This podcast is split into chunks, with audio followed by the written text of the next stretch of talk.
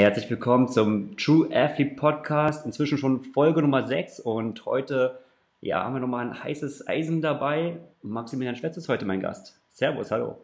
Hi Gregor. Grüß dich Max. Ähm, erstmal so die Frage, eine Woche nach dem Urteil, äh, welches für dich negativ ausging, äh, hast du dich jetzt die Woche ja in, in die Zimmerecke verkrochen, äh, Decke über den Kopf gezogen oder äh, wie geht's dir? Was machst du? Nö, also eigentlich hatte ich eine ganz gute Woche, würde ich sagen.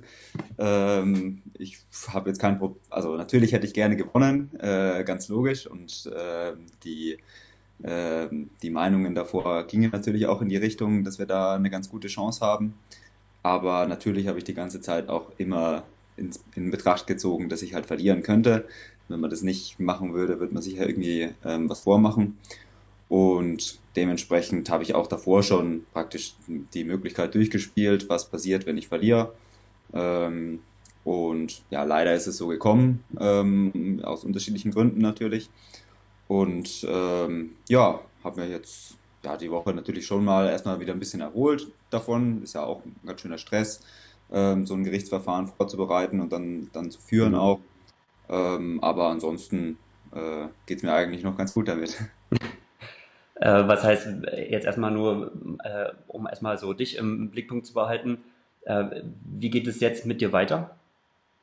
Also ich werde äh, nächste Woche, also am 6. Mai, erstmal den äh, von der DTU angesetzten Nachholtest machen. Ähm, Nachholtest zum äh, Leistungstest in Potsdam, den sie ja eingeführt hat, ähm, zufälligerweise an dem Tag, wo ähm, die Klage einging beim Gericht. Mhm. Und ähm, da habe ich dann zumindest mal die Möglichkeit, in das DTU-System reinzurutschen, so wie es ist. Das steht mir ja auf jeden Fall ähm, offen, auch wenn ich meine Meinung äußere und auch wenn Sie meine Meinung nicht mögen. Mhm. Ähm, das ist der erste Schritt, ähm, rein sportlich gesehen. Und alles andere ist, würde ich sagen, noch nicht so ganz spruchreif. Also ich habe ja schon, schon leichte Andeutungen gemacht, ähm, auch auf Facebook dass es natürlich die Option gibt, ähm, die ganze Sache praktisch richtig anzugehen, die, die gerichtliche Sache und die gesamtsportliche Frage zu stellen. Ähm, das finde ich sehr interessant, ehrlich gesagt. Also, dass du so ähm, also das große Ganze im, im Blickpunkt äh, hast, das, ich sag mal so, diese Schwert, das schwebt ja auch immer so eigentlich über der, der ersten Gerichtsverhandlung, die eigentlich ja nur darum äh, ging, letztendlich ähm, kannst du nominiert werden? Also muss, ist, dieser, ist dieser Test rechtens oder, oder nicht? Und ja, gut. Also tatsächlich ging es ja nicht darum, ähm, ob der Test rechtens ist. Ähm, das war natürlich für mich die Frage, die dahinter steht. Äh, und für mich als Kläger war natürlich äh, hinter der Klage dieses das ganze Nominierungssystem dahinter gestanden, was für mich nicht rechtens ist. Das ist logisch. Ähm, das wurde wahrscheinlich dann auch zu unserem Verhängnis, ähm, dass der Richter sich da eben nicht so die Hände verbrennen wollte und eine Grundsatzentscheidung treffen wollte, weil es ja in dem Fall. Genau, ich war ja auch dort, das hat er auch, also ich habe ja, er hat ja auf jeden Fall gesagt, er hat es auf dem Schirm, dass es, äh, dass ihm sehr wohl klar ist, dass es hierum um mehr geht, dass es so mehr oder weniger so um, ja, also um Prinzipien und Standpunkte geht, aber letztendlich, ähm, ja, das Format an sich zu klein war. Also die Fragestellung äh, ging eigentlich halt wirklich in dem Moment im Eilverfahren darum, ähm, Nominierung für Chengdu und Yokohama ja oder nein. Und der Rest, ähm, also war ja auch für mich äh, sehr interessant, also das so mitzusehen. Ähm, äh, wurde zwar mitdiskutiert, aber letztendlich hatte der nicht so viel Einfluss letztendlich auf das Ergebnis. Ähm, denkst du denn im Nachhinein, das war vielleicht so ein bisschen der, also der falsche Weg oder ähm, so ein bisschen das falsche Instrument, um so, so deine Gedanken zu verbreiten oder klarzumachen? Ähm, also grundsätzlich ist man natürlich im, im, Nachhinein immer schlauer und kann dann zurückschauen. Wenn ich im Vorhinein gewusst hätte, dass ich verliere, hätte ich es natürlich nicht getan. Ähm, und das, natürlich ist es, ein, ist es mal was ganz anderes, Recht zu haben und Recht zu bekommen, beziehungsweise Gehrecht und Recht äh, sind halt ganz unterschiedliche Sachen. Zwei verschiedene Sachen, ja. Also gerade jetzt in, der, in meiner ersten Rechtsvorlesung, also ein bisschen Recht mache ich ja auch, auch als Umwelttechniker, als Neuangehender, war der erste Spruch äh, tatsächlich vom Dozenten. genau. Recht und Gerechtigkeit sind zwei, sind zwei Sachen, ja. Genau. Und also es ist logisch, dass ich äh, praktisch, also mir ging es jetzt nicht primär um diese beiden Wettkämpfe. Für mich ging es natürlich um alle Wettkämpfe für die Zukunft, dass ich bei allen Wettkämpfen im Endeffekt starten kann. Ähm, aber das lässt sich halt gerichtlich am einfachsten einsteigen, sozusagen, indem man erstmal was Konkretes, ähm, was Konkretes erklagen will ähm, und nicht gleich die, äh, die, die ganz großen Geschütze auffährt und das ganze System äh, anklagt. Wenn ich jetzt zum Beispiel gewonnen hätte, wäre das natürlich auch schon mal ein richtungsweisendes Urteil gewesen. Mhm. Ähm, und es haben auch im Vorhinein einige, also nicht nur mein Anwalt, sondern ich hatte dann auch Kontakt mit ein paar anderen, die da durchaus eine große Chance gesehen haben, auch jetzt in dem Verfahren schon ähm, Recht zu bekommen. Wobei es natürlich gut sein kann, dass sich da alle ein bisschen äh, die Illusion gemacht haben, weil eben dieses System, was dahinter steht, nicht rechtens ist, aus, aus deren Meinung oder aus meiner Meinung auch, ähm, dass es dann daraus folgt, dass ich für diese beide Wettk beiden Wettkämpfe schon ähm, Recht bekommen könnte. Hm. Und ich glaube, da sind wir halt dann ein bisschen sozusagen auf die Schnauze gefallen, dass, ähm, dass es wirklich da eben nur um diese zwei Wettkämpfe ging. Und es ist natürlich diese, also der Richter musste ja entscheiden, sind diese beiden Wettkämpfe für mich essentiell, äh, um meine Beruf, Berufsausübung im Triathlon nachgehen zu können. Und man kann natürlich immer sagen, ein einzelner Wettkampf oder zwei Wettkämpfe äh, sind nicht relevant. Das, dadurch wird sich nicht die ganze Karriere entscheiden. Mhm. Ähm, Problem ist halt, wenn man es immer sagt, dann hat man keine Wettkämpfe mehr. Werfen wir mal einen Blick aufs große Ganze. Ähm, warum tust du dir diesen ganzen Stress an? Also du sagst ja selbst, du machst jetzt, okay, du, oder du hast mir vorher gesagt, du versuchst den, äh, jetzt auch den Test zu machen, der jetzt am nächsten Wochenende ist, am 6. Mai wiederholt wird. Ich persönlich sehe das eigentlich sogar, ähm, naja, als kleinen Teilerfolg so ein bisschen. Das ist ja irgendwo, auch wenn man dann äh, das vielleicht nicht jeder so offiziell sagen würde, aber letztendlich dadurch, dass ähm, äh, jemand ja irgendwo geklagt hat oder ich sag mal stunk gemacht hat, ist es ja eine, eine gute Möglichkeit, weil ich denke mal, einen Test zu wiederholen war, ist auf jeden Fall eine, eine gute Option. Ähm, denn vorher war ja festgesetzt, dass dieser Test nicht wiederholbar ist und ähm, letztendlich so äh, die Marschrichtung eigentlich schon ab März äh, vorgegeben ist für den Rest der Saison. Da ist ja was Kleines erreicht. Aber was hat dich denn was ist denn so die, das große Ganze, der große Kritikpunkt, beziehungsweise deine große Vision, die dich hat denn dafür motiviert, diesen Weg überhaupt einzuschlagen? Also ich habe tatsächlich das auch schon in den letzten Jahren mir so ein bisschen überlegt. Ähm, damals war ich natürlich noch mehr im System eingebunden ähm, und das war eher so ein abstrakter Gedanke, eben der Gedanke von professionellen, äh, von einem professionellen Sportler. Ähm, und es, man, man sieht ja, wenn man jetzt zum Beispiel die Langdistanz anschaut im Triathlon, da sind im Endeffekt alle professionelle Sportler, die einfach ihr eigenes Unternehmen sind. Ähm, und auf der Kurzdistanz ist es mittlerweile ja international auch so, dass fast alle Athleten äh, sozusagen ihr eigenes Business sind ähm, und für ihre eigenen Trainingsbedingungen sorgen, zum Teil halt in Trainingsgruppen, zum Teil privat, äh, wie auch immer und dass man dann am, im Endeffekt dann halt sich selbst Rechenschaft schuldig ist, seinen Sponsoren Rechenschaft schuldig ist ähm, und seinen Unterstützern Rechenschaft schuldig ist mhm. und halt im Endeffekt sein Leben damit finanzieren muss. Ähm, das ist natürlich bei uns in der Verbandsstruktur, wie wir sie in Deutschland haben, jetzt gar nicht mal speziell auf Triathlon, aber auch im Triathlon, äh, eigentlich gar nicht möglich, weil ja grundsätzlich der Verband ähm, so ziemlich alles vorgibt, was, ähm, was Wettkampfstarts anbetrifft, was Vermarktung anbetrifft. Ähm, und ich finde auch, es gibt ein gutes Recht dazu. Also ähm, so ein Verband ist eine sehr, eine, sehr, eine sehr tolle Sache, ähm, gerade, für den, gerade für den Nachwuchs, ähm, gerade für Leute oder für Sportarten, wo eben eine Vermarktung einfach nicht möglich ist, weil nicht genug mhm. Geld in der Sportart ist. Ähm, und wenn dann der Verband Anreize schafft in, in, in, äh, im Sinne von Förderung, also zum Beispiel Trainingslager übernehmen, Trainingsbedingungen schaffen, eben wie an den Stützpunkten. Ähm, und wenn man diesem System dann folgt und unterstützt wird vom Verband, dann ist es, würde ich, würde ich sagen, auch gerechtfertigt, was zurückzugeben oder praktisch in, in Kooperation äh, einen gemeinsamen Weg zu finden, wo beide Seiten äh, sich einbringen können. Jetzt ist aber der Fall bei den Sportlern, die entweder zu schlecht sind, äh, also aus Verbandssicht zu schlecht sind und nicht. Ähm, Wo es nicht, nicht für die Weltspitze reicht, auf jeden Fall. Also, oder genau, oder ja. nur erweiterte, ja. Sagen wir mal einfach, die, wo die Verbandsspitze sagt, äh, das reicht nicht für die Weltspitze, genau. Ähm, diese Leute und dann die Leute, die, so wie ich zum Beispiel jetzt, äh, zu sehr angeeckt sind und äh, nicht mehr unterstützt werden, aus irgendwelchen äh, Gründen nicht unterstützt werden.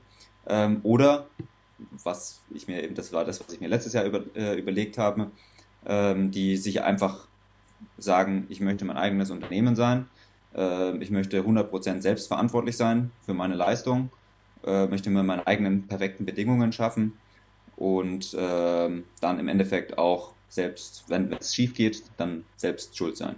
Mhm. Diese Gruppe, selbst die Konsequenzen tragen, ja. Und genau diese Gruppe, ähm, die ist einfach, die, die, kann ihren Beruf nicht ausüben in Deutschland, weil es eben ähm, im Prinzip keine Möglichkeit gibt, frei, also wirklich frei den Sport auszuüben.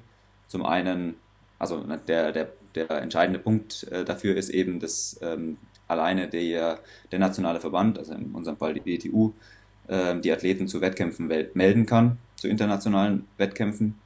Und dementsprechend bisher war es immer so, halt selber entscheidet, wen sie meldet und wen nicht.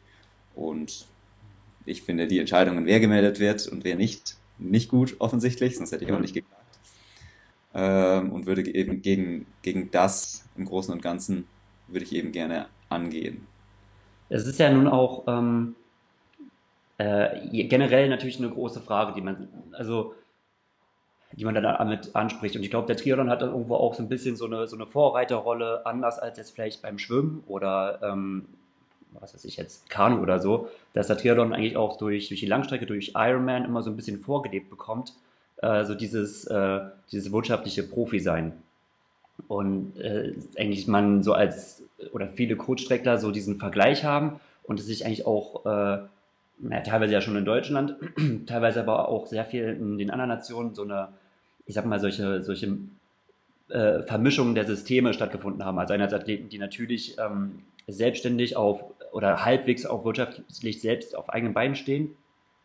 Aber natürlich sind meistens, also es ist ja auch, auch international, so was ich so gesehen habe, es vermischt sich sehr viel. Es sind einerseits natürlich schon Förderprogramme vom, äh, von dem jeweiligen Verband, plus halt die eigenen Sponsoren. Und eigentlich ist es ja auch, also muss man ja fairerweise sagen, in Deutschland immer noch möglich, äh, Bedruckung der F-Fläche so leicht auch ähm, auf eigene Sponsoren natürlich tätig zu sein. Also das muss man ja mal zugestehen. Ähm, was bei dir so anklingt, ist ja irgendwo, dass man jetzt sagt, okay, ähm, du packst den Verband in eine also vom Aufgabenbereich auf eine komplett andere Ecke. Ähm, gerade wenn man sich jetzt die neue, also die neue Leistungssportstruktur, ich habe mich heute Vormittag versucht, so ein bisschen so rein äh, in, äh, äh in POTAS, das, oh was war das? Ähm, potenzielles Analysesystem? Ja, doch, ja. ja, doch, doch, doch, genau. Nein. Ich habe es mir aufgeschrieben, ich bin wirklich da, ähm, die 50 Seiten durchgegangen, habe es mir durchgelesen.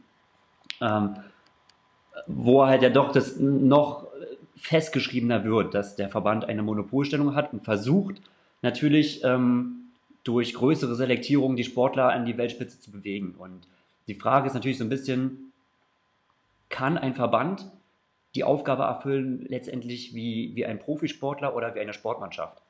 Also eine Sportmannschaft, was weiß ich, wie äh, das Radteam Sky oder Bora Hansgrohe, die ja wirtschaftlich eigentlich komplett anders funktionieren ähm, das ist natürlich immer schwer zu vergleichen, halt auch, weil es in, sich im Sport ja und im Triathlon stärker als eigentlich so in allen anderen Sportarten, habe ich das Gefühl, so vermischt. Einerseits diese wirtschaftliche Komponente, dieses Profi-Dasein und auf der anderen Seite ähm, diese Verbandsstrukturen. Und beides scheint sich irgendwie so ein bisschen zu beißen. Also es gibt irgendwie, oder ich habe auch persönlich das Gefühl, dass man auf Verbandsstrukturen versuchen möchte, ein professionelles Umfeld aufzubauen, was aber sehr schwer ist und dem es sehr schwer fällt, so, ich sag mal, mit äh, dem äh, wirtschaftlichen Profitum äh, ähm, zu konkurrieren. Und dann kommt halt so eigentlich das System, was meiner Meinung nach sehr stark den, dem äh, britischen System äh, so ein bisschen nachempfunden äh, hat. Also man schaut nicht mehr quasi so die Retro-Perspektive an, wer hat wie viele Medaillen gewonnen oder, oder ähm, wie war die Arbeit in den letzten zwei Olympiazyklen zum Beispiel, sondern man ja, äh, gründet eine sogenannte ähm, eine Kommission, äh, die letztendlich ähm, bewertet, ähm, äh, in, inwiefern äh, Potenzial in den verschiedenen Disziplinen da ist und aufgrund dessen wird eine Förderung äh, ja, eingeteilt, auch in verschiedenen Clustersystemen. Also es gibt ähm, Stufe 1, 2 und 3. Ähm, was ich, das ist sozusagen die eine Perspektive, wir konzentrieren auf, auf ganz wenige, versuchen die hochzuziehen. Ähm, die andere Sache wäre, was bisher war, dieses sogenannte Gießkannsystem, was jetzt äh, ein bisschen out ist. Also so dieses, das Denken, ähm, wir fördern den Sport an sich. Und ich denke mal, das ist ja auch so das, worauf vor allem auch du hinaus möchtest. Der Verband hat die Aufgabe, den, den Sport an sich zu fördern. Vielleicht das ist es gut, so ein bisschen von dem wegzukommen, dass der Verband für die Medaillen verantwortlich ist, sondern dass er eine stärkere ähm, gesellschaftliche Aufgabe, äh, Aufgabe hat in diesem Kontext. Ja, würdest also, du da so weit mitgehen? Ja, ich, äh, also grundsätzlich würde ich ja sagen, dieses, also es ist ein bisschen was anderes als, als das, wo ich jetzt gerade ansetze, ähm, weil jetzt in diesem POTAS-System oder generell die Gelder, die vom, vom BMI über den DOSB ähm, an die Verbände laufen, ähm, die, die sind ja da, die Gelder. Und das sind das ist einfach eine bestimmte Menge. Das entscheidet im Endeffekt das äh, Innenministerium, wie viel Geld stellen wir für Sport zur Verfügung oder für Hochleistungssport zur Verfügung. Und, genau, äh, so die Frage halt, wo und wie. Und ja. Das neue System, was jetzt eingeführt wird, ist ja praktisch nur die Frage, äh, das Geld, was wir zur Verfügung haben, wie setzen wir das ein? Äh, und jetzt soll es eben anders eingesetzt werden, eben viel konzentrierter auf äh, sehr erfolgsversprechende Disziplinen und Sportler. Und das ist ja eine Sache, das ist, würde ich sagen, eine Einstellungssache, äh, Einstellungsfrage, ob man lieber in der Breite mehr haben möchte oder halt äh, nur diese wenigen Spitzen haben möchte. Das, da kann ich jetzt hm. auch nicht genau dazu sagen, was das, was besser oder was schlechter ist. Ähm, für mich ist halt nur das ganze System ähm, hat so ein bisschen den Anklang. Und ich glaube, dass sich viele Funktionäre auch noch so fühlen, als ob man hier irgendwie einen, also sozusagen einen Nationenkrieg sportlich führt. Also dass wir als deutsche Nation ähm, besser sein müssen als alle anderen Nationen und deswegen müssen wir jetzt hier die besten Sportler rausfinden und alles andere brauchen wir nicht, weil wir müssen ja den Krieg gewinnen sozusagen. Mhm. So, so ein bisschen System, wie es vor ungefähr halt 30, 40 Jahren war, wo dann wirklich halt extrem viel Geld in, in die Sportarten gepumpt wurde, weil damals halt zur Zeit des Kalten Krieges ja wirklich Sport äh, eine, eine Möglichkeit war, sozusagen seine Überlegenheit gegenüber dem, dem Feind entweder im Westen oder im Osten zu zeigen. Ähm, Bloß ich glaube, so dieses Sportsystem ist eben komplett überholt. Es ist ganz anders geworden. Also wenn man heutzutage als, als Sportverband oder als Nation äh, tatsächlich noch Erfolg haben möchte, also äh, selbstverantwortlich sein möchte für den Erfolg, äh, dann muss man eben schauen, welche Nationen machen das tatsächlich noch so. Da würde ich, wie du gerade gesagt hast, die Briten ähm, anschauen. Ähm, und wenn wir dann aber da die Dimension vergleichen von den Geldern, die da reingepumpt werden, dann sieht man halt, dass bei den Briten, dass es da äh, halt mehr als zehnfach so viel Geld ähm, ins Sportsystem gepumpt wird ähm, als in Deutschland. Mhm. Und für mich ist es logisch, wenn, wenn, wenn ich zehnmal so viel Geld zur Verfügung habe, dann kann ich mir auch deutlich bessere Sachen leisten und mehr, äh, mehr, mehr Trainingslager und was weiß ich was leisten. Ähm, und dieses, ich glaube, dieses Denken, dass, man, dass wir als Nation äh, die anderen Nationen übertrumpfen müssen, ganz abstrakt gesehen, also einfach nur wir als Nation müssen besser sein als die anderen Nationen, ich glaube, das wird uns auch so ein bisschen zum Verhängnis äh, jetzt in, den, in, der, in der letzten Zeit, weil es eben mittlerweile einfach das Sportsystem nicht mehr so ist, dass, dass Nationen isoliert voneinander gegeneinander antreten, sondern mittlerweile, wie du schon gesagt hast, vermischt sich auch alles ein, äh, ein bisschen. Ähm, und plötzlich trainieren halt äh, Athleten auch untereinander zusammen, äh, Athleten verschiedener Nationen zusammen. Ähm, es gibt Stützpunkte von anderen Verbänden, zum Beispiel in Kanada ähm, weiß ich es, wo dann einfach alle Athleten aus der Welt willkommen sind und gerne mittrainieren dürfen ähm, an den, an den Stützpunkten, weil man eben weiß, dass, dass internationale Athleten auch den eigenen weiterhelfen. In Deutschland zum Beispiel äh, dürfen zum Teil nicht mal die deutschen Athleten an den Stützpunkten trainieren, wenn sie nicht im Kader sind, geschweige denn internationale Athleten, weil man sich so ein bisschen abgrenzen will natürlich auch. Und ich glaube, da ist das große, da ist das große Defizit. Oder das, das glaube ich, das wird in Deutschland nicht so ganz erkannt. Ähm, dass in den Sportarten, wo eben viel Geld drin ist, und Triathlon ist mittlerweile eine von den Sportarten, würde ich sagen, wo eben die Möglichkeit für viele Athleten da ist, privat genug Sponsoren zu haben, ähm, um das Ganze zu finanzieren. Und dass in diesen Sportarten eben sich das Sportsystem sehr verändert hat zu, zu einem äh, modernen, durchlässigen System. Und dass wir hier aber jetzt gerade versuchen, und jetzt versuchen wir es anscheinend noch härter, äh, gerade die alten Strukturen wieder zurück, zurückzuholen. Aber ich glaube, mit den Mittel, Mitteln, die da reingesteckt werden, ähm, haben wir einfach keinen Vorteil. Also die, Weil zu wenig Mittel sind, oder? Ja, es sind ich würde, also auf jeden Fall zu wenig Mittel, ja. Ich kann jetzt nicht sagen, dass jetzt mehr Mittel reingepumpt werden müssen, weil das ist ja, wie gesagt, das ist einfach eine Einstellungsfrage.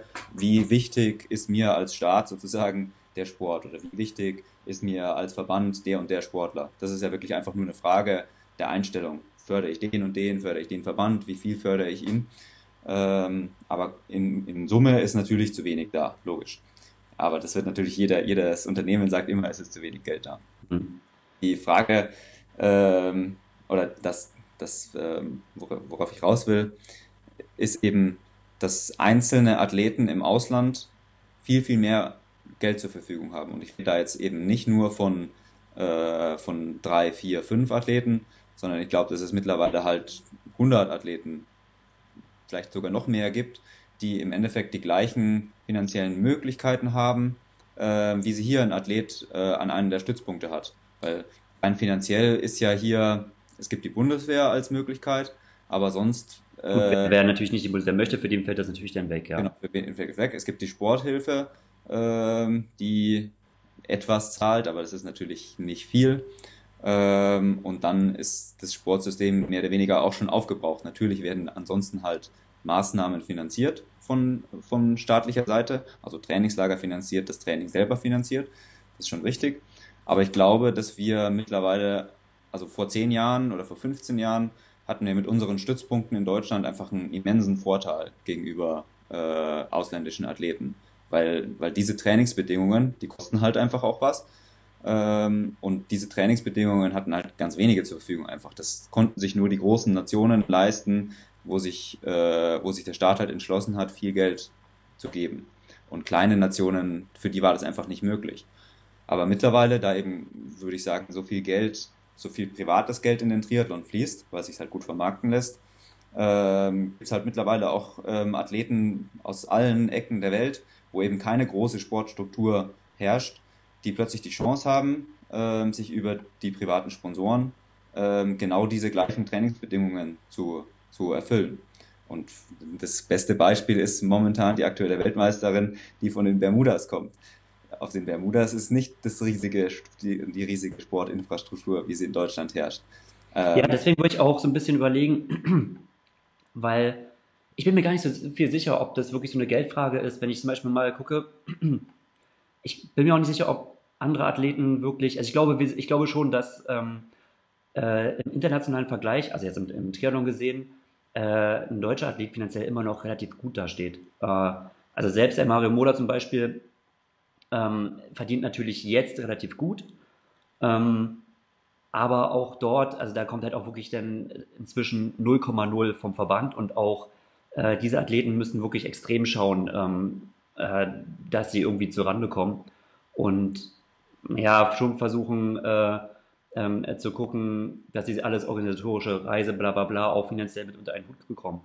Ähm, ich denke, also so als Punkt, wo du meintest, okay, äh, die Funktionäre denken immer noch so, man müsste halt noch ein bisschen denken, die anderen Nationen übertrumpfen. Letztendlich ist halt so der, der Grundgedanke immer gewesen, der Medaillenspiegel bei Olympia. Das ist ja bisher so irgendwo, ähm, da geht es ja darum, den Leistungssport zu begründen, weil letztendlich wenn du jetzt einen normalen Menschen draußen auf der Straße erklärst, warum braucht man jetzt, keine Ahnung, olympischen Triathlon?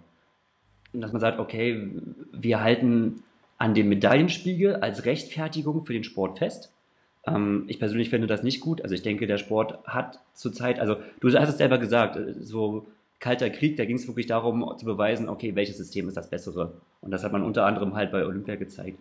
Aber ich denke, diese Zeiten sind vorbei. Also ich denke, das öffentliche Interesse an Olympischen Spielen, wenn man jetzt mal so ein bisschen über den Tellerrand hinausschaut, ähm, ist so ein bisschen in Gefahr zu sinken und ob jetzt irgendjemand im, keine Ahnung, im Diskuswurf oder, na okay, Diskus ist auch ein blödes Beispiel, aber Hammerwurf äh, Olympiasieger wird, interessiert die meisten jetzt in der Bundesrepublik jetzt nicht primär.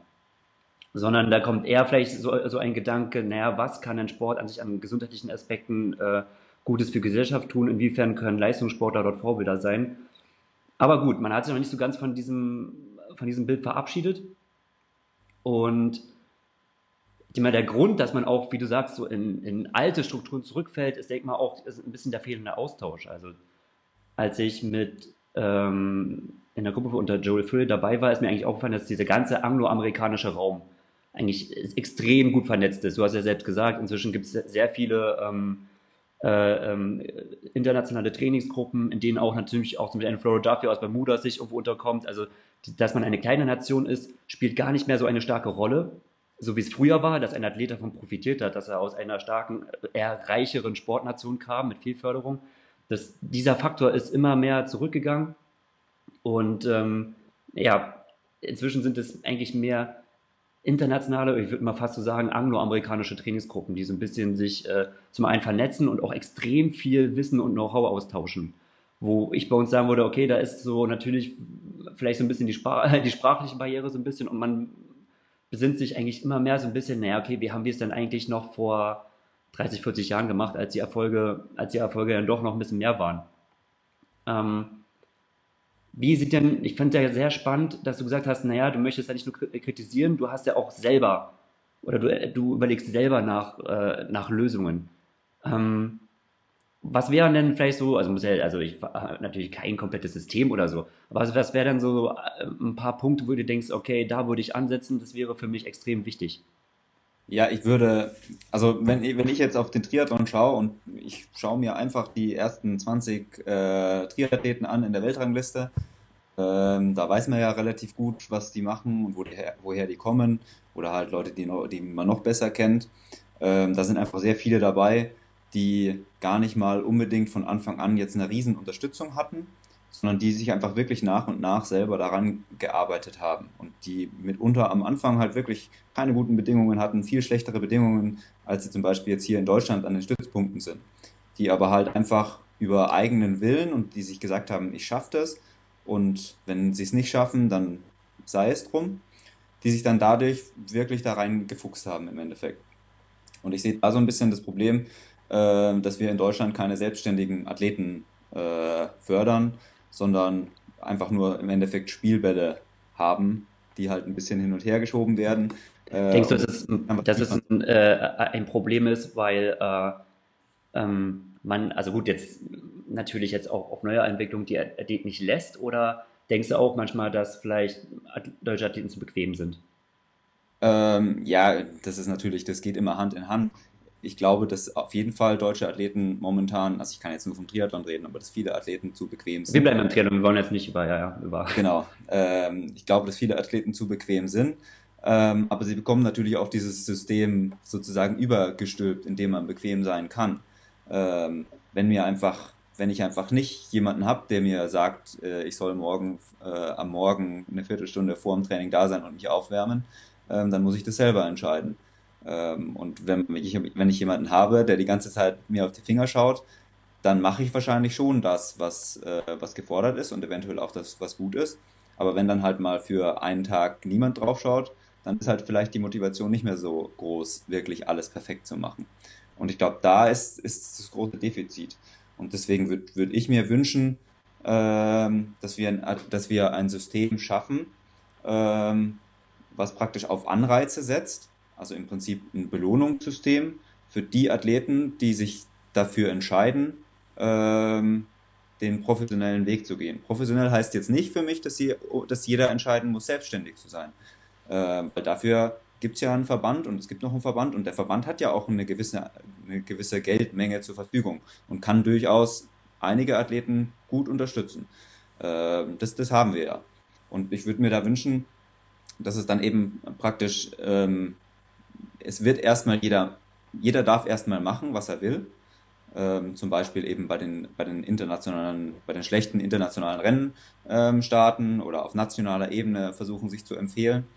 Und dann ähm, gibt es eben da, das ist ja so ähnlich auch jetzt schon, dann gibt es eben äh, Kriterien und nach den Kriterien kann dann der Athlet sozusagen sich entscheiden, ich möchte mit dem Verband zusammenarbeiten. Sagen wir mal, ein Athlet schafft irgendwo eine Top 5 Platzierung bei einem Europacup äh, und dann geht die DTU auf den Athleten zu und sagt, du, du bist so gut, ich glaube, wir glauben an dich, äh, wir möchten dir die Möglichkeit bieten, falls du, falls du selber nicht die Möglichkeiten hast, wir möchten dir die Möglichkeit bieten, zum Beispiel an einen Stützpunkt zu kommen, äh, hier unsere Trainer zu nutzen, hier unsere, äh, unsere Struktur zu nutzen ähm, und mit uns diesen Weg gemeinsam zu gehen äh, Richtung deiner Persön also dass du persönlich äh, die beste Leistung aus deinem Körper herauskitzelst. Und wenn der Athlet selber sagt, äh, nein, er glaubt, er hat ein besseres System, äh, dass er sich dann entscheiden kann, ja, er macht es selber weiter äh, und nutzt dieses System nicht. Und ich glaube, das ist eben das, wo eben auch in den letzten Jahren schon, es wurde ja praktisch immer, Athleten werden ja grundsätzlich immer an die Stützpunkte gezerrt. Und ähm, für, für einige Athleten mag das durchaus gut sein, weil, weil manche Athleten halt einfach auch aufgehen, ähm, dadurch, dass halt ihnen eher gesagt, dass sie eher in die Richtung äh, geleitet werden, wo sie hin müssen, weil sie halt vielleicht selbst äh, nicht den richtigen Weg für sich gefunden haben. Ähm, aber es gibt halt durchaus auch Athleten, und meiner Meinung nach sind die großen erfolgreichen Athleten international alle solche Athleten, die eben sehr, sehr, sehr genau wissen, äh, was gut für ihren Körper ist und wie sie sich zu verhalten haben und wie sie ihre Ziele ähm, erreichen. Und solche selbstständige Athleten, finde ich, die werden eben in dem System einfach unterdrückt im Endeffekt, weil es eben nicht die Möglichkeit gibt, ähm, selbst zu entscheiden. Das liegt zum einen halt ähm, an, den, an den Nominierungskriterien, die es ja in den letzten Jahren auch schon gab. Also in den letzten Jahren gab es auch diese Durchlässigkeit nicht, die, die, ich, mir gern, die, die ich mir wünschen würde. Ähm, und grundsätzlich jetzt nochmal zu der, zu der Frage, was, was ich mir als, als Verbesserung vorstellen würde, äh, wenn eben so ein Belohnungssystem äh, da wäre, wo der Verband sagt, hier, du bist gut, gut genug, äh, wenn du möchtest, unterstützen wir dich. Und wenn er, wenn der sagt, er, ist, er möchte nicht, dann sagt man vielleicht zum nächstbesten, äh, okay, der erste wollte nicht, wir würden dich unterstützen, wenn du möchtest. Und ähm, dazu gehört für mich dann eben auch, ähm, dass man praktisch, dass man praktisch offen ist, dass man eine Zusammenarbeit findet. Also für mich ist eine Zusammenarbeit viel wichtig, viel äh, wichtiger immer als so eine Art Zuarbeit oder eine Art, äh, wie soll man sagen? Mhm. Also ich, ja.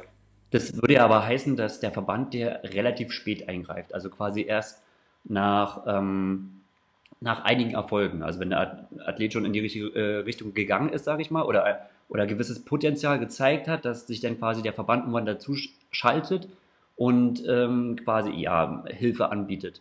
Ähm, wo ich denken würde, er hätte vielleicht eher, also dass das ist schon vielleicht eher früher geschehen müsste. Also dass so ja, ja, nee. Also das kann ja Hilfe des Verbandes doch eher im Jugend- und Juniorenbereich ja, ja. Äh, stattfinden sollte.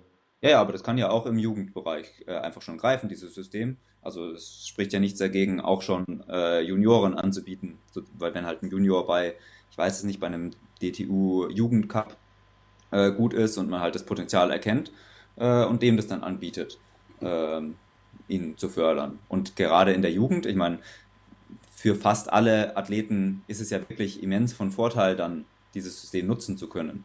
Absolut. Ich denke mal, also Verband in, in, in so Jahren, ich sag mal, als Kickstarter auf jeden Fall. Äh genau, in so einem Verband gefördert zu werden, ist für 99 Prozent halt ein absoluter Glücksfall. Und äh, deswegen wird dann wahrscheinlich auch, werden dann wahrscheinlich auch die wenigsten sagen, nee, sie wollen das nicht. Ähm, aber ich finde trotzdem, man sollte dann Leute gleich behandeln, die sagen, sie wollen das nicht und Leute, die einfach nicht berücksichtigt werden in dem System. Weil ich finde, trotz, also wenn man jemanden nicht berücksichtigt und jemand für nicht gut genug hält, dann sollte man ihn trotzdem nicht absägen. Einfach nur deswegen. Ähm, mhm.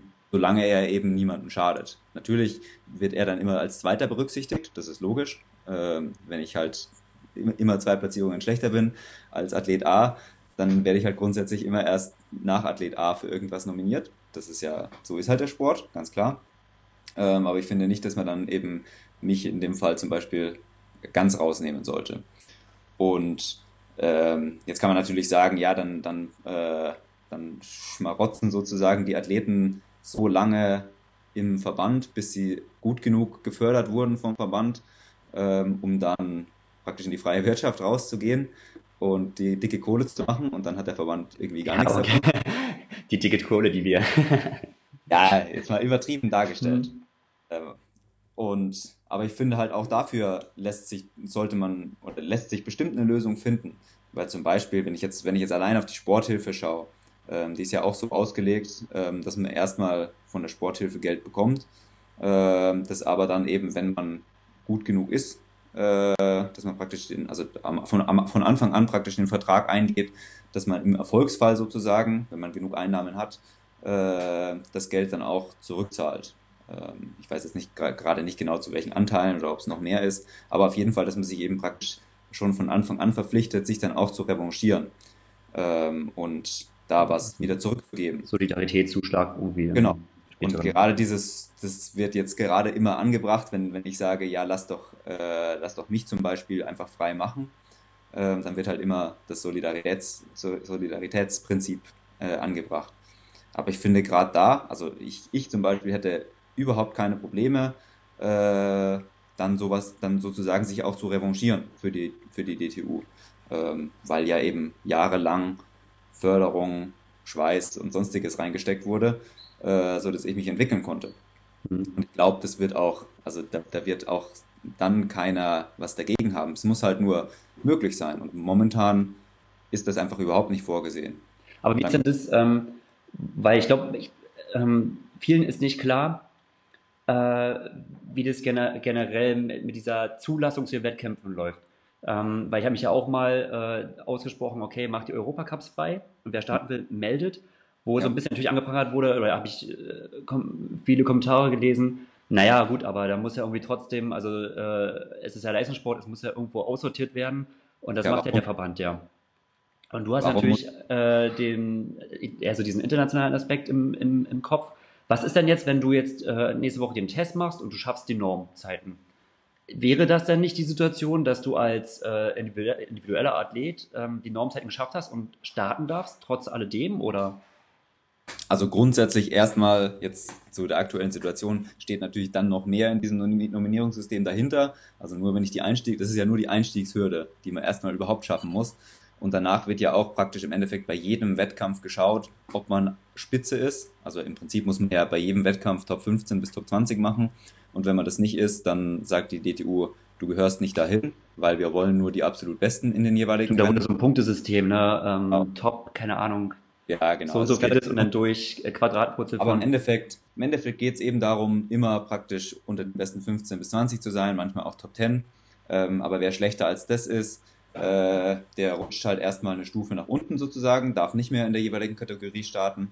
Äh, und im schlimmsten Fall rutscht er halt ganz unten raus und darf gar nichts mehr machen. Das ist jetzt das, wie das System gerade ist. Ähm, aber An sich muss ich sagen, und das ist so ähm, die Bedenken, die ich habe, das System gibt es ja. Also mit, äh, mit dem äh, Weltcup-Ranking oder dem ITU-Ranking gibt genau, es ja dieses System. Es gibt schon ein System, genau. Und deswegen frage ich mich, es gibt ein, äh, ein internationales Nominierungssystem, was eigentlich sehr gut schon aussortiert. Also wenn ich einfach nichts drauf habe, also jetzt hm. bin nicht, ich habe keine Chance, unter den besten 200 der Welt zu sein, ähm, dann werde ich durch dieses System zum Beispiel nie an Weltcups teilnehmen können, weil ich einfach nie genug Punkte haben werde ähm, aus, aus Europacups. Und deswegen, allein deswegen bleibe ich schon dann im Europa, Europacup stecken. Und deswegen äh, sehe ich eigentlich keinen Grund, warum die DTU noch ein anderes Nominierungssystem draufstülpen soll dass man dann sich die Frage stellen, dass die Frage sich stellen kann, wenn, wenn Leute praktisch gegeneinander sich ausscheiden müssen, äh, weil zu viele Anwärter für zu wenige Plätze sind, dann äh, ist es logisch. Das ist dann praktisch eine Situation wie bei Olympia. Ähm, aber es Gut, ist ja, war, also ich kenne ja noch Zeiten, als ich aktiv war, da war das ja teilweise der Fall, genau. dass ja. sechs deutsche Athleten durften, durften starten, acht wollten starten, aber letztendlich ging es dann intern in dieser ITU-Liste. Wenn du halt nicht unter den besten sechs Deutschen warst, dann hast du halt Pech gehabt. Genau. Also wenn du halt so, halt da, da, international auf Position 50 warst, aber halt nur der achte Deutsche, dann kamst du halt einfach nicht rein. Genau. Da kann man ja auch dann was Nationales aufstellen, ein nationales Kriterium, was eben dann genau festlegt, wer von den in Frage kommenden Athleten starten darf. Dann da, ich schätze mal, da hat dann auch sicherlich will jeder starten, aber auch ich hätte dann kein Problem, wenn jetzt fünf deutsche Athleten äh, kommen und es sind eben nur fünf Plätze zur Verfügung und ich war halt einfach der sechstbeste, dass ich dann nicht starte, kein Problem damit. Also dann kämpfe ich einfach darum, das nächste Mal wieder reinzukommen. Äh, so ist halt eben der Sport, dass man, dass man eben manchmal halt gegen andere verliert. Ähm, was, ich, was aber jetzt momentan der Fall ist, ist ja, dass äh, zusätzlich zu diesem internationalen System äh, noch das nationale System greift und selbst Athleten, die eben gut genug sind aus internationaler Sicht, im Europacup zu starten, im Weltcup zu starten, in der WTS zu starten, äh, die werden da nicht zugelassen von der DTU, weil die DTU sagt, sie, sie legt vorher schon fest, wie äh, gut derjenige sein könnte und äh, möchte aber nur das Potenzial für die besten 10, 15 haben äh, und meldet deswegen nicht. Und ich sehe dafür einfach aus sportlicher Sicht keinen Grund, warum wir uns nur an Top 15 Ergebnissen jetzt beispielsweise orientieren sollten, weil das suggeriert ja, dass wir als Deutsche grundsätzlich besser sind als andere oder besser sein müssten als andere Nationen, weil offensichtlich sind die Felder immer mit 60 Leuten bestückt ähm, und wenn 60 Leute kommen, dann ist irgendjemand, ist immer 16., 17. bis 60. Ähm, und wenn wir grundsätzlich immer nur ganz vorne landen, dann würde das ja heißen, dass wir statistisch einfach viel besser sind als andere Nationen oder besser sein müssten als andere Nationen.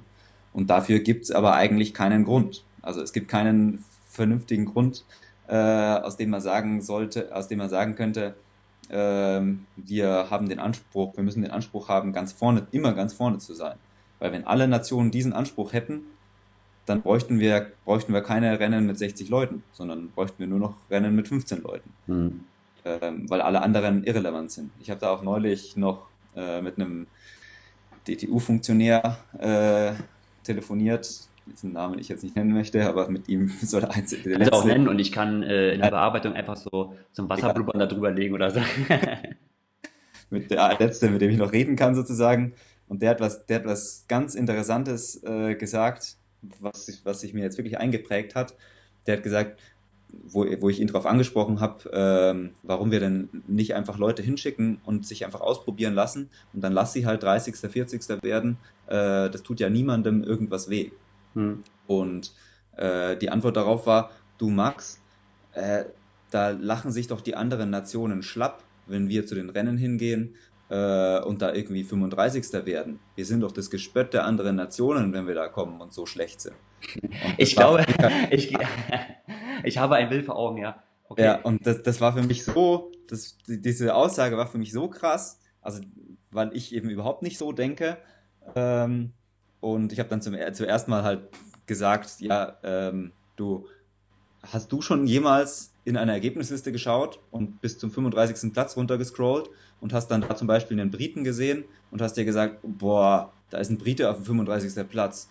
Ja, die können ja gar nichts. Oder lass es ein Spanier oder irgendwas. Ich habe sie alle ausgelacht. Ja, genau. Das war eigentlich äh, so abends meine. meine und, dann, und ich habe dann auch noch gesagt, ich habe dann gemeint, ja, du hast recht.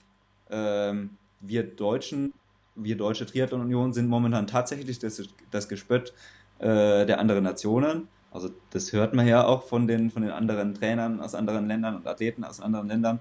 Die machen sich im Endeffekt wirklich tatsächlich gerade über uns lustig, aber nicht, weil wir irgendwie 35. werden, sondern weil wir einfach keine Athleten irgendwo hinschicken. Also jetzt auch schon in den letzten Jahren.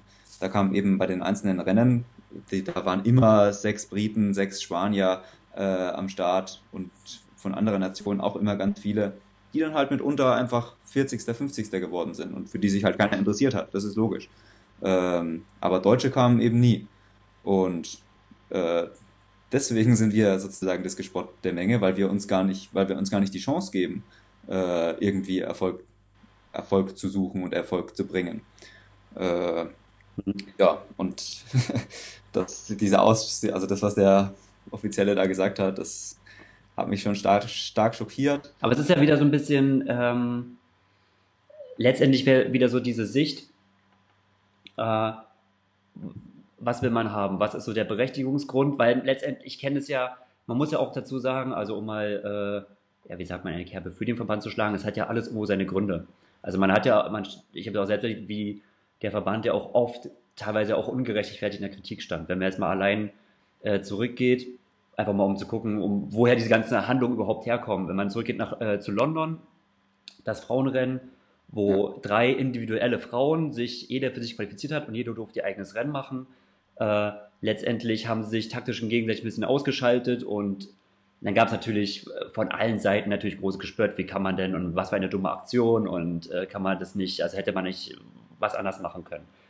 Hat man sich natürlich beeinflussen lassen, hat äh, versucht irgendwie in Rio alles anders zu machen, es ging mächtig in die Hose.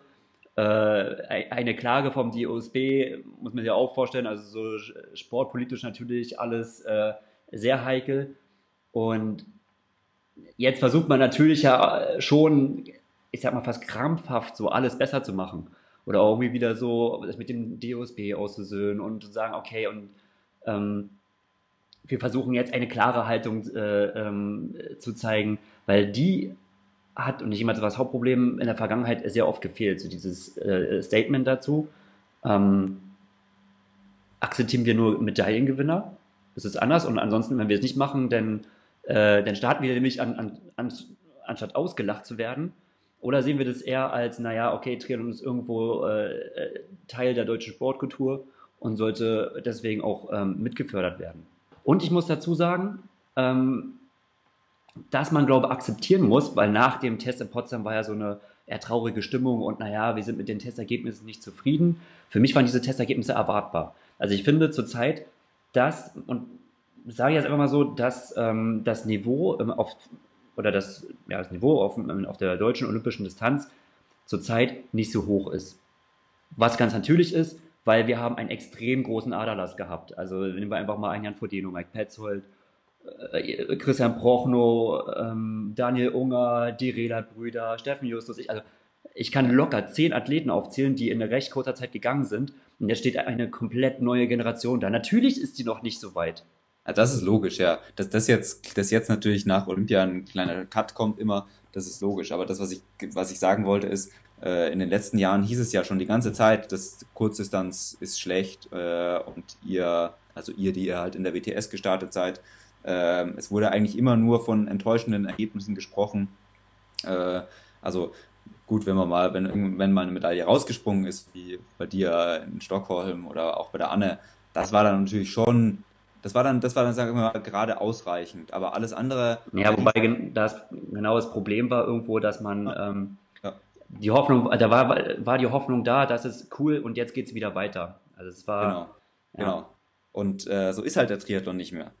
Ähm, und was ich jetzt in den letzten Jahren eben seit, seit Peking gesehen habe, ist, Peking war gut. Dann war London eben die Situation, ähm, dass die, dass die Erwartungen nicht erfüllt wurden einfach. Weil man kam von einem Olympiasieg und man kam auch von guten Ergebnissen so in der WTS. Ähm, und hat sich dann ja damals auch schon vorgestellt, es könnte um eine Medaille gehen oder halt um die vorderen Platzierungen. Und dann wurde man da enttäuscht. Äh, man muss dazu sagen, dass 2012 die, die Kriterien, um sich für Olympia qualifizieren, schon härter waren als vor Peking, äh, weil man eben gedacht hat, man ist ja richtig gut aufgestellt. Dann war das Ergebnis nicht so, wie man sich gewünscht hat vier Jahre später, vor Rio, ähm, was macht man? Man macht die Kriterien einfach noch ein bisschen härter, äh, weil man sich dadurch denkt, ja, dann sind ja auch die, bestimmt die Sportler am Ende besser, wenn die, wenn die Kriterien härter sind und wenn wir die, wenn wir die Ansprüche hochstellen. Das steckt ja so ein bisschen dahinter, so dieses. Müssen ähm, ja automatisch die Sportler auch äh, besser sein. Und was ja irgendwo impliziert, ähm, Genau. Äh, also diese Unterstellung, dass man sich ja eigentlich nicht so richtig Mühe gibt, weil ähm, genau. es wird ja. eingefordert, ja. Genau. Und was passiert in Rio oder vor Rio noch? Dieses ganze System explodiert richtig, äh, weil es ausgehobelt werden kann durch eine einfache Klage. Ähm, und auch rein sportlich natürlich wäre es auch so schon nicht gut gewesen für die Sportler. Also auch, ich hätte natürlich jedem von euch gewünscht, wenn ihr mitfahrt. Aber allein, wie es davor schon immer so diese Enttäuschung vorgelebt wurde, dass es ja eigentlich nicht gut ist, was ihr macht. Allein das, würde ich sagen, hätte schon für, von guten Leistungen eher abgehalten, ähm, als dafür gesprochen. Absolut. Also ich muss sagen, in dem Moment war, also ich war persönlich eigentlich schon fast erleichtert, weil ähm, genau. so dieses, das olympische Erlebnis schon so derartig zerstört war und das Ergebnis genau. schlecht geworden. Man muss einfach sagen, also die Vorbereitung war, war ähm, sehr gestört, das Ergebnis wäre katastrophal geworden. Und jetzt ist ja die Gefahr, ähm, äh, oder ich sehe das Hauptproblem eigentlich irgendwo auch, man hat sich ja auch damals so ein bisschen Kürre machen lassen. Und das war damals in Rio auch schon so ein großer Punkt, äh, dass man sehr angreifbar von außen war. Also die Ergebnisse haben erstens nicht gestimmt und dann kam, naja, ich ja, nicht schon als Shitstorm bezeichnen, so dieses, naja, diese Olympiatouristen und so und bringen nichts und so und ähm, äh, sag mal, der Andi Böcherer hat ja dann, also war im Nachhinein sehr nett und hat das gut gemacht, aber kam dann auch dazu und meinte so, ey, hier, Sibi, hast du mal Bock auf Startkarten für Low, Olympia und so. Ähm, das war natürlich irgendwie die Stimmung auf der einen Seite, die ja dann, als, als es dann wirklich soweit war und keiner genommen hatte und erstmal auch keiner mitgenommen wurde, ja komplett umgeschlagen hat. So in die Richtung, äh, oh, diese Funktionäre und gibt gar nichts und lass die doch mal mitfahren. Also so, ähm, da hat sich gezeigt, wenn du als Verbandssystem oder was auch immer, als Sportmannschaft nicht irgendwie so deinen klaren Standpunkt hast. Entweder sagst, okay, wir haben die Top 8 und wenn die keiner schafft, dann fährt auch keiner mit, das ist uns scheißegal. Oder man sagt, naja, ähm, auch wenn es keiner schafft, wir wollen uns halt irgendwie vertreten, wir wollen uns repräsentieren und naja, und dann werden es halt irgendwie keine großen, aber wir sind auf jeden Fall dabei. Ähm, da hätte man trotzdem von jeder Seite natürlich Kritik einstecken müssen, aber ich glaube, es wäre gut gewesen, durch, äh, in der Richtung durchzuziehen. Was aber hier passiert ist, ist so dieses, naja, ähm, man, man, hatte noch so eine Auswegssituation, wenn es nicht klappt, dann machen wir, nominieren wir noch irgendwie so auf, wen wir so denken und wie wir es halt äh, am cleversten finden. Aber eigentlich hoffen wir dann doch so ein bisschen, dass man die Top 8 schafft und dass wir in diese Situation gar nicht kommen. So, man ist in diese Situation gekommen und man hatte so keine richtige Antwort, man hatte irgendwie so keinen richtigen Standpunkt. Ja, und das hat natürlich im, im Chaos geändert. Und ich sehe diese Gefahr wieder da, was macht man, also wa, wa, was ist jetzt, was ist jetzt die, was ist die Konsequenz? Ich, ich, wir haben 2020 ja wieder Olympia und ich sehe die Gefahr, ähm, weiß nicht, vielleicht ist es genauso, dass die sportliche Mannschaft sehr, sehr dünn ist. Also die Personaldecke ist sicher, Ich bin mir relativ sicher, dass bei den Herren einer, maximal zwei Plätze zur Verfügung stehen und bei den Damen auch vielleicht zwei Plätze zur Verfügung stehen. Aber ich glaube, bin mir relativ sicher, dass wir, wenn das System, wie es jetzt ist, tatsächlich so durchgeboxt wird, äh, da bin ich mir sehr sicher, dass wir deutliche Einbußen bei allein den verfügbaren Startplätzen schon machen müssen. Und ich glaube, das liegt auch zum Großteil so ein bisschen an, an Unwissen einfach. Ähm, weil ich glaube, dass sich nicht unbedingt alle, die dieses System entworfen haben, sich wirklich mit allen Konsequenzen beschäftigt haben und wirklich durchdacht haben, dass zum Beispiel in genau einem Jahr, im Mai 2018, äh, die, äh, die Qualifikationsphase für Olympia anfängt und dass man dann praktisch Athleten braucht, die internationale Rennen starten, im besten Fall WTS, weil es da die meisten Punkte gibt und die sich darüber die nationalen, die, die darüber die nationalen Plätze sichern müssen. Ähm, und nach dem System, was wir jetzt haben, es ist momentan eine Frau qualifiziert für internationale Rennen äh, zwei Herren auf der höchsten Ebene und dann noch fünf Herren im Europacup. Mhm. Also es sind erstens mal schon mal ganz wenige Athleten, die da sind und die dann aber auch noch die relativ daran gehindert werden, überhaupt internationale Punkte zu sammeln. Und wenn wir dann nächsten Mai dastehen und wir haben keine Athleten, die überhaupt in den Rennen starten können, also nicht einmal aus DTU-Sicht, sondern einfach aus internationaler Sicht nicht starten können, weil sie zu wenige Punkte haben, um reinzukommen, dann gibt es keine Athleten, die Punkte sammeln können. Und dann gibt es keine Möglichkeit, Plätze zu sichern. Ähm, und es dauert einfach immer eine gewisse Zeit, Punkte zu sammeln. Und es sind einfach auch immer äh, Ausschussergebnisse dabei. Das hat jeder Athlet, auch wenn das die DTU gerne äh, vernachlässigt. Und ich glaube, da ist die ganz große Gefahr, dass wir eben mit, mit sehr, sehr wenigen Plätzen dastehen, weil einfach sozusagen zu spät erkannt wird, ähm, dass, dass, es da keine, dass wir keine dass wir keine Athleten da oben drin haben. Also zum und ich einen das schon, wahrscheinlich, ich denke mal, wenn, wenn in vier, gut, wobei man auch sagen muss, ich glaube, damit wird jetzt auch gar nicht gerechnet, in vier Jahren einen äh, Medaillenkandidaten auszubilden. Ich glaube, da wird jetzt schon auch offiziell gesagt, dass man damit rechnet, dass in ja. acht Jahren ähm, die Situation zu haben. Ähm, ja, also das ist halt, dass man, ich sag mal, in nun fast drei Jahren oder dreieinhalb Jahren wieder vor der gleichen Situation steht. Also wieder vor der Frage, was machen wir jetzt? Also ich persönlich rechne nicht damit, dass, ähm, also natürlich wünsche ich, wünsche ich zum Beispiel einer Laura Lindemann natürlich ähm, das Beste, so wie eigentlich jedem und dass äh, ein großer Durchbruch kommt.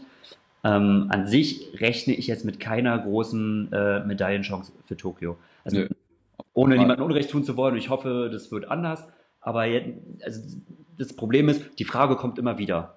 Und es scheint irgendwie so alle vier Jahre wiederzukommen. Was macht man? Also immer wieder die gleiche Frage. Was macht man? Sind, also akzeptieren wir das und versuchen jetzt wieder mehr auf der Basis anzufangen, die Basis zu vergrößern. Ich denke, ein wichtiger Teil ist eine, eine große Basis zu haben. Und nur so kann man in der Spitze auch sortieren. Ja, oder, oder zieht man es durch. Mit der Gefahr, dass es irgendwann so ausdünnt, bis nichts mehr da ist. Ich würde es auf keinen Fall durchziehen, weil, äh, also ich glaube nicht, also wenn ich von einem Baum einfach alle Äste abschneide, bis auf einen, dann wird der auch nicht sonderlich schön aufblühen, äh, sondern wird irgendwann eingehen. Das ist ein schönes metaphorisches Bild. Ich, ich glaube, so ist es auch im Triathlon. Und wir machen gerade genau das. Also wir machen wirklich exakt das. Wir schneiden an allen Enden. Wir schneiden, also die DTU schneidet, schneidet, schneidet oben ab, indem sie die Leute mit den Leuten nicht mehr kooperiert, die praktisch privat auch eine, also die selber auch eine Meinung haben, äh, die selber zum Beispiel einen privaten Trainer äh, gesucht haben. Es gibt, gibt ja jetzt ähm, eigentlich keinen Athleten mehr, der noch im DTU-System trainiert von den Elite-Athleten, also die nicht U23 sind. Ähm, und ich glaube, dass wir, wenn wir oben ausdünnen und unten nichts zulassen, und das tun wir auch, also es, es dürfen fast keine Athleten an die äh, Stützpunkte kommen. Also gerade da, wo die DTU sagt, da ist unser großes, unsere, unsere große Stärke. Ähm, es sollen keine Nicht-Kader-Athleten mehr an die Stützpunkte kommen, ähm, weil eben das Training nur für die Kaderathleten vorbehalten ist. Und es gab auch schon die, ähm, die definitive Aussage, dass die Nicht-Kaderathleten, die jetzt noch da sind, auch weg sollen aus den Stützpunkten. Das, da machen die DTU jetzt gerade wieder einen Rückzieher, zufällig auch äh, im zeitlichen Zusammenhang mit meinem Verfahren. Ähm, und naja, wenn wir am Ende nur noch fünf Athleten auf Männer- und Frauenseite haben, die überhaupt unterstützt werden. Zwei fallen aus wegen Krankheit und Verletzung oder weil es halt irgendwie sonst nicht klappt. Ja. Ähm, bei zweien ist halt einfach die Entwicklung trotzdem nicht so, wie man sich gedacht hat am Anfang. Äh, und der letzte hat einen schlechten Tag beim, beim Rennen und dann ist einfach alles weg. Ganz mhm. einfach. Und ähm, aber vielleicht hätte es halt eben unter den allen anderen Athleten gegeben, äh, die praktisch davon schon abgesägt wurden. Vielleicht hätte wäre einer von diesen Athleten durchgekommen. Äh, und deswegen würde ich diesen Athleten, auch wenn sie nicht unterstützt werden, also zu, zum einen unten, also an der Basis, da wo, äh, wo man halt nichts machen will, weil die Leute zu schlecht sind sozusagen. Wenn die Leute sozusagen nicht zugelassen werden, äh, dann lass die halt machen. Und im schlimmsten, also äh, man hat nichts zu verlieren als Verband, finde ich. Also Klasse kommt immer auch nur irgendwie aus einer Masse heraus. Und wenn wir wirklich, wie gesagt, wenn wir alles abschneiden, überall, dann wird es auch nie eine Klasse geben. Was ich, was außer ich, wir haben ja. den ganz großen Zufall, dass gerade genau ein Athlet zufällig sozusagen äh, genau das braucht, was die DTU ihm gibt. Ja gut, das hat man, also ich sag mal, sowas, sowas kommt oder das komplett nicht. Ein Talent, was einfach da ist. Und was Aber auf Zufall kannst du nicht bauen, Zufall kannst du nicht planen. Was ich, was ich äh, eigentlich eine recht äh, coole Idee fand, ähm, was Katie mir erzählt hat, als ich äh, in der letzten Folge mit ihr gesprochen habe, dass äh, bei denen Barb Lindquist, also eine ehemalige Triathletin sozusagen, gescoutet hat. Die haben natürlich große Vorteile mit dem College-System, dass äh, da sehr viele Mädels ähm, sind, die ähm, zufällig beides gemacht haben, halt äh, schwimmen und laufen auf sehr hohem Niveau, was natürlich so ein bisschen so eine, so eine traumhafte äh, Vorlage ist, aber die auch sehr speziell gescoutet wurden und von Verband, also es war wohl so ein Camp von ungefähr 20 Athleten, äh, quasi zusammengesammelt wurden, äh, gefragt haben, habt ihr mal Bock auf Triathlon auszuprobieren? Dann ging es so in so ein Zwei-Wochen-Camp. Äh, es wurde alles gestellt, also es gab erstmal so ein, erstmal so ein Radsponsor und generell erstmal so wie so ein Starter-Paket, was man so braucht. Ja. Und ähm, dann wurde man erstmal so ein bisschen auf, den, auf den Trichter gebracht. Also, also erstmal so an der, an der Basis erstmal so, ein, äh, so eine Starthilfe. Und dann wurde halt gesagt, okay, und ab jetzt kannst du entscheiden, was du willst. Also entweder ist es gar nichts für mich oder ähm, ich entscheide mich dafür, das hat sie auch am Anfang erst gemacht, ähm, an einen Leistungssportstützpunkt zu gehen. Oder du suchst dir halt was eigenes. Also sehr äh, quasi äh, diese, dieser, dieser Anfangsstart, dann war, hat man die Überlegung gehabt, okay, mach was du willst, sag ich mal. Und äh, eine Förderung, eigentlich so ein bisschen, wie du so gesagt hast, letztendlich äh, ja nach Belohnung. Also bis du in den ersten zehn an der WTS kriegst du die A-Förderung, bist du so weiter, kriegst du das und das. Aber so ja. diese beiden Komponenten, zum einen halt, ähm, ja, das an der Basis, neue Talente suchen und die erstmal irgendwie so mit so einem Grundpaket auszustatten und dann halt äh, äh, nach der Leistung zu fördern. Was ich persönlich eigentlich so dachte, okay, das ist eigentlich, klingt es sehr gut und zumindest bei den Frauen, bei den, äh, bei den amerikanischen Frauen scheint es ja sehr gut zu, äh, zu funktionieren. Denn auf jeden Fall, Katie ist ein Produkt davon, äh, äh Summer Cook, äh, auch schon WTS-Siegerin, kommt daher. Also es hat auf jeden Fall Früchte getragen. Ja, denke ich. Also ja, ich, also ich, ich, kann jetzt nicht anfangen, das ganze deutsche Sportsystem und äh, die Wahrnehmung des Sports in Deutschland auseinanderzunehmen. Aber natürlich muss man sagen, in, äh, in, Amer in, also in den USA ist es einfach geil, wenn du Sport machst. Da wirst du respektiert, da bist du was Besonderes, wenn du, wenn du Sportler bist. Egal, ob du jetzt Weltmeister bist oder ob du halt von mir aus nur einen Continental Cup startest, das finden die Leute geil. Ähm, und hier wird grundsätzlich gefragt, ja, warum machst du das eigentlich? Und äh, ja, hast du schon eine Olympiamedaille gewonnen? Ähm, aber es gibt hier nicht so diese breite Akzeptanz, dass es einfach was extrem Schönes ist und dass da viel mehr Werte äh, mit dem Sport transportiert werden als Medaillen, Geld und äh, irgendwie der Sieg über andere Nationen. In Deutschland wird Sport viel kritischer gesehen und jemand, der ne, ne, die Schule fertig macht, ähm, also sagen wir mal, macht Abitur fertig, ist dann, ist dann 18 Jahre oder so, ähm, der hat eigentlich keinerlei Anreize, dann den Sport weiterzumachen, den er vielleicht während seiner Schulzeit gemacht hat. Weil es gibt einfach, also warum sollte man das tun? Es wird von allen Seiten gesagt, ja, du musst eigentlich schon hier mal anfangen, eine Ausbildung zu machen, solltest eigentlich eher studieren. Äh, und ich glaube, in dem, also allein deswegen kann es gar nicht so eine Riesenbasis geben, weil nicht so viele Leute motiviert werden. Es gibt ja hier auch kein College-System, äh, wodurch viele Sportler gefördert werden.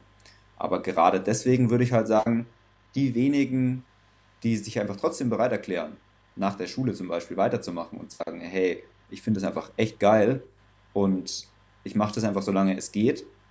Und wenn es nicht klappt, dann habe ich halt Pech gehabt, dann suche ich mir was anderes, aber ich versuche es einfach mal. Mhm. Selbst wenn ich jetzt zu schlecht bin und halt nicht Kader bin zum Beispiel, äh, nicht in die Förderung komme, ich versuche es einfach. Und ich finde gerade das, jetzt um wieder auf die USA zurückzukommen, das ist ja eigentlich so ein bisschen der, der amerikanische Traum, dass du mhm. alles erreichen kannst, wenn du es nur fest genug willst. Ähm, und ich finde eben gerade, dass man diese Leute, äh, dass man diesen Leuten einfach eine Chance geben sollte. Und Chance heißt für mich nicht Geld reinstecken. Ähm, und wenn man halt das Geld nicht hat, kann man kein Geld reinstecken, sondern Chance heißt einfach die Leute machen lassen und die Leute auf die Schnauze fallen lassen, wenn sie auf die Schnauze fallen wollen. Ähm, solange sie halt einem nichts schaden, sie einfach machen lassen. Und das gleiche gilt dann natürlich eben auch oben raus sozusagen aus dem, aus dem System. Die Leute, die sagen, sie können vielleicht noch was Besseres schaffen, äh, zum Beispiel wie ihr, also du und Rebecca damals zum Joel Filio gegangen seid, äh, die sagen, ja, wir wollen noch mal einen neuen Weg ausprobieren, die Leute dann auch machen lassen. Aber auch das wurde ja damals ganz kritisch von vielen Funktionären betracht, äh, angeschaut. Es gab ja nur Gott sei Dank halt zwei Trainer, die das sozusagen durchgeboxt haben. ja, das war unterschiedlich. Ne? Also, aber das ist wahrscheinlich immer so. In also in jeder Organisation hast du halt irgendwo Pro und Contra letztendlich. Ne? Was ja, aber keine genau. Rolle mehr spielt, wenn man die Konsequenzen ja selbst trägt. Irgendwo. Genau, ja. Und das, das sage ich halt, also das ist eigentlich das große, ähm, das, was ich halt zu den ganzen Kriterien sage, wenn jemand nicht keinen Schaden macht, ähm, und ich sage, auch ein 60. Platz bei irgendeinem Rennen ist, tut niemandem Schaden, äh, dann finde ich, hat man nicht das Recht, dem irgendwas zu verbieten. Steckt viel Wahres dran. Und Max, ich hoffe, du fliegst die Saison nicht auf die Schnauze. trotz aller, äh, trotz des holprigen Anfangs. Und ähm, ja, ich wünsche dir ja, äh, maximalen Erfolg für, am 6. Mai ist es, oder? Wann der Test nochmal? Genau, am 6. Mai erstmal, ja. Und ich denke, ähm, es ist wichtig, dass du weiter dran bleibst. Einfach auch, ähm, ich sag mal, ob, ob jemand jetzt, äh, ob jeder jetzt eine Meinung hat, äh, die du zum Beispiel äh, vertrittst, ist ja jetzt erstmal nebensächlich, aber generell, ich denke, es ist wichtig, auch irgendwo äh, ja, gegensätzliche Meinungen irgendwo vertreten zu haben. Ja. Ähm, und meiner Meinung nach vertritt sie ja auch noch äh, eigentlich äh, sehr human. Und ähm, ja, ich denke eigentlich auch, dass der, also dass der Verband ja auch von dir profitiert. Es gibt ja irgendwo, also es gibt natürlich kleine Sachen, wie zum Beispiel, dass es jetzt Nachholtermine gibt, die sind ja auch irgendwo so ein bisschen auf deinem Mist gewachsen. Ähm, und es wäre schade, wenn, äh, äh, wenn es jetzt, wenn solche Änderungen so viel Aufwand bedeuten, dass es eine Karriere zerstört. Insofern, äh, ja, drücke ich dir auf jeden Fall die Daumen, ähm, kämpf weiter. Und ja, vielen Dank, äh, dass du mit mir boah, schon eine Stunde 15 äh, äh, geredet hast. Ja, danke auch. Schönes Gespräch. Also, Max, mach es gut. Ciao, ciao. Ja, auch. Das war's mit dieser Folge. Vielen Dank an Max, dass er sich so lange Zeit genommen hat. Und vielen Dank an jeden, der es bis zum Ende durchgehalten hat. Aber ich denke mal, die Leistungssportreform ist im Generellen ein viel diskutiertes Thema und ja, da kann man sich schon ab und an etwas Zeit nehmen. Ich blicke jetzt gespannt auf Chengdu und Yokohama und ja, ich hoffe, wir hören uns danach wieder. Macht es gut, bis dann. Ciao, ciao.